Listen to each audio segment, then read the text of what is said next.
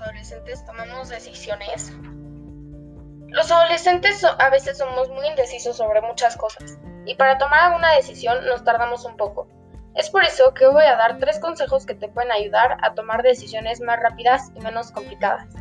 Lo primero que debes hacer para tomar una decisión es tener tu mente tranquila y sin que esté muy alborotada.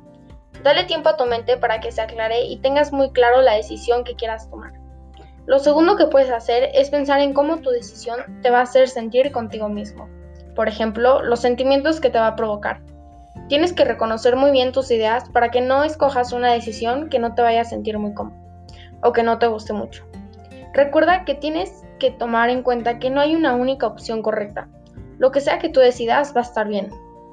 Lo tercero que puedes hacer es ponerte una fecha límite. Esto te puede ayudar para que no te quedes paralizado por una decisión por mucho tiempo. Va a haber momentos en la vida donde no tengas mucho tiempo para pensar y analizar.